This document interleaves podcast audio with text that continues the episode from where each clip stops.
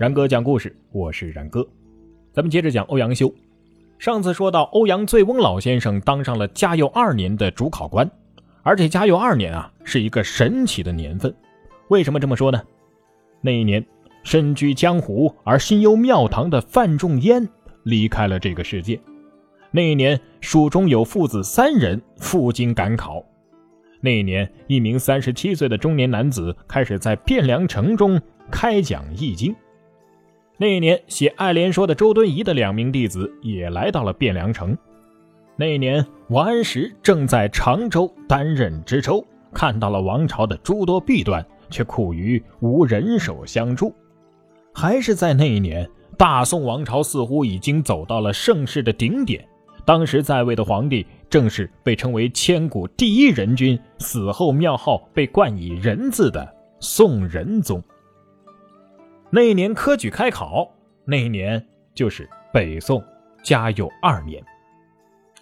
欧阳醉翁老先生可没有那么多的感慨，他正奸笑啊，不对，应该是微笑着说：“ 哈哈哈，终于让我当上……这语气好像不太对啊，终于让我当上主考官了。”凡是写太学体的，我一个都不取。又回去了。于是那一年啊，史上最强的榜单诞生了。咱们看看这里边都有谁呀？苏轼、苏辙、张载、程颢、程颐、曾巩、曾布、吕惠卿、张纯、王韶。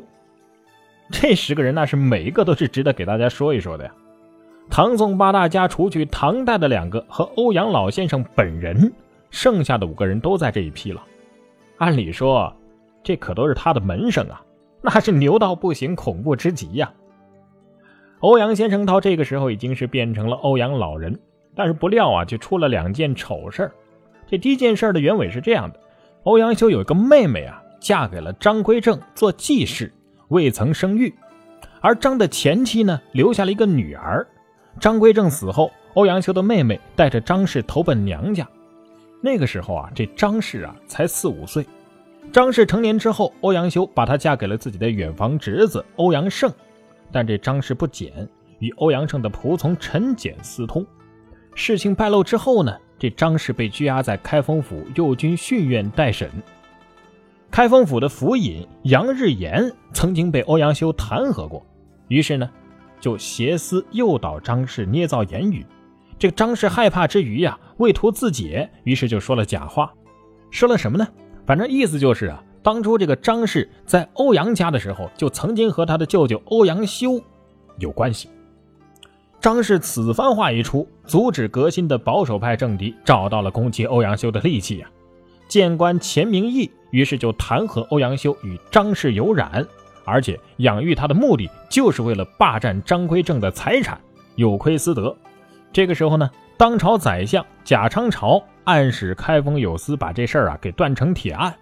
幸好啊，内侍王昭明还是比较识大体的，不屈从权势，坚持上报案情只涉及张氏所供的私通，而没有什么霸占财产等等那些情状。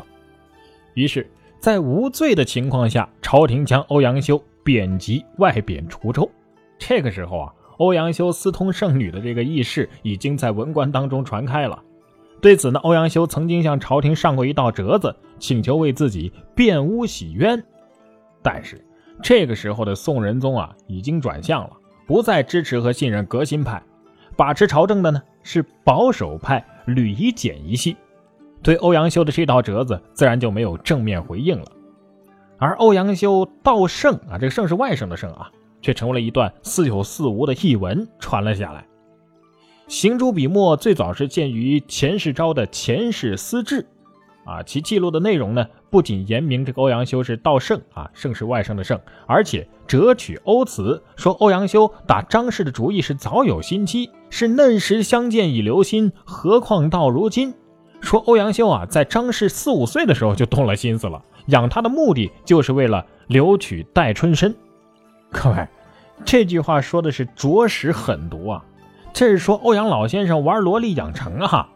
而且钱明义和钱世昭又是钱家子弟，所以欧阳修从此就跟这钱家结了怨了。所以咱们看欧阳老先生在编撰五代史十国世家的时候，对吴越国的钱氏世家是多有痛悔的。获其笔墨呀，钱氏后人编写钱氏私志，就借机泄愤，以一报还一报，这咱们就可以理解了。咱们先来看看这欧阳老先生是怎么痛悔钱氏世家的吧。吴越世家第七就是这么说的：前世间有两浙几百年，其人比诸国，好为怯弱，而俗喜淫奢，偷生工巧，自留市场重敛其民，以示奢贱。夏至积鱼扣卵，必加制而日取。每吃一人，以则其父，则诸汉使各持其部列于庭，凡一部所负，唱其多少，量为吃数，以次唱而吃之。少者游击数十，多者至吃百余，人犹不胜其苦，又多掠得临海商贾宝货。随后，咱们欧阳老先生又评价道：“考前世之始中，非有德则失其一方，百年之计，虐用其人甚矣。其动于气象者，岂非其孽于？岂非其孽于？事实四海分裂。”不胜其报，又岂皆然于？是皆无所得而推于？术者之言，不众者多，而众者少，而人特喜道其中者于？却骂的是如此的痛快淋漓呀！这是不是因为报当年前世谏官钱明义在道圣一案当中的一箭之仇啊？咱们实在是不好妄自揣测。但是欧阳修和钱氏世家的这段文字恩怨。便由此是越结越深了。前面说的这是第一件丑事啊，第二件事就更严重了。欧阳老先生妻子的堂弟蒋宗儒犯了事儿，遭到弹劾。这蒋宗儒本来是希望欧阳修能够帮自己开脱一下，结果没想到欧阳修却上书要求尽快处理。蒋宗儒就对此恨恨不已了，于是揭露出欧阳修和大儿媳吴春燕有染。这真是一个晴天霹雳啊！太丑，太丑了！儒家是强调礼，所谓君君臣臣父父子子，怎么可以这么乱伦呢？而且这事儿竟然发生在被称为一代道宗的欧阳修身上。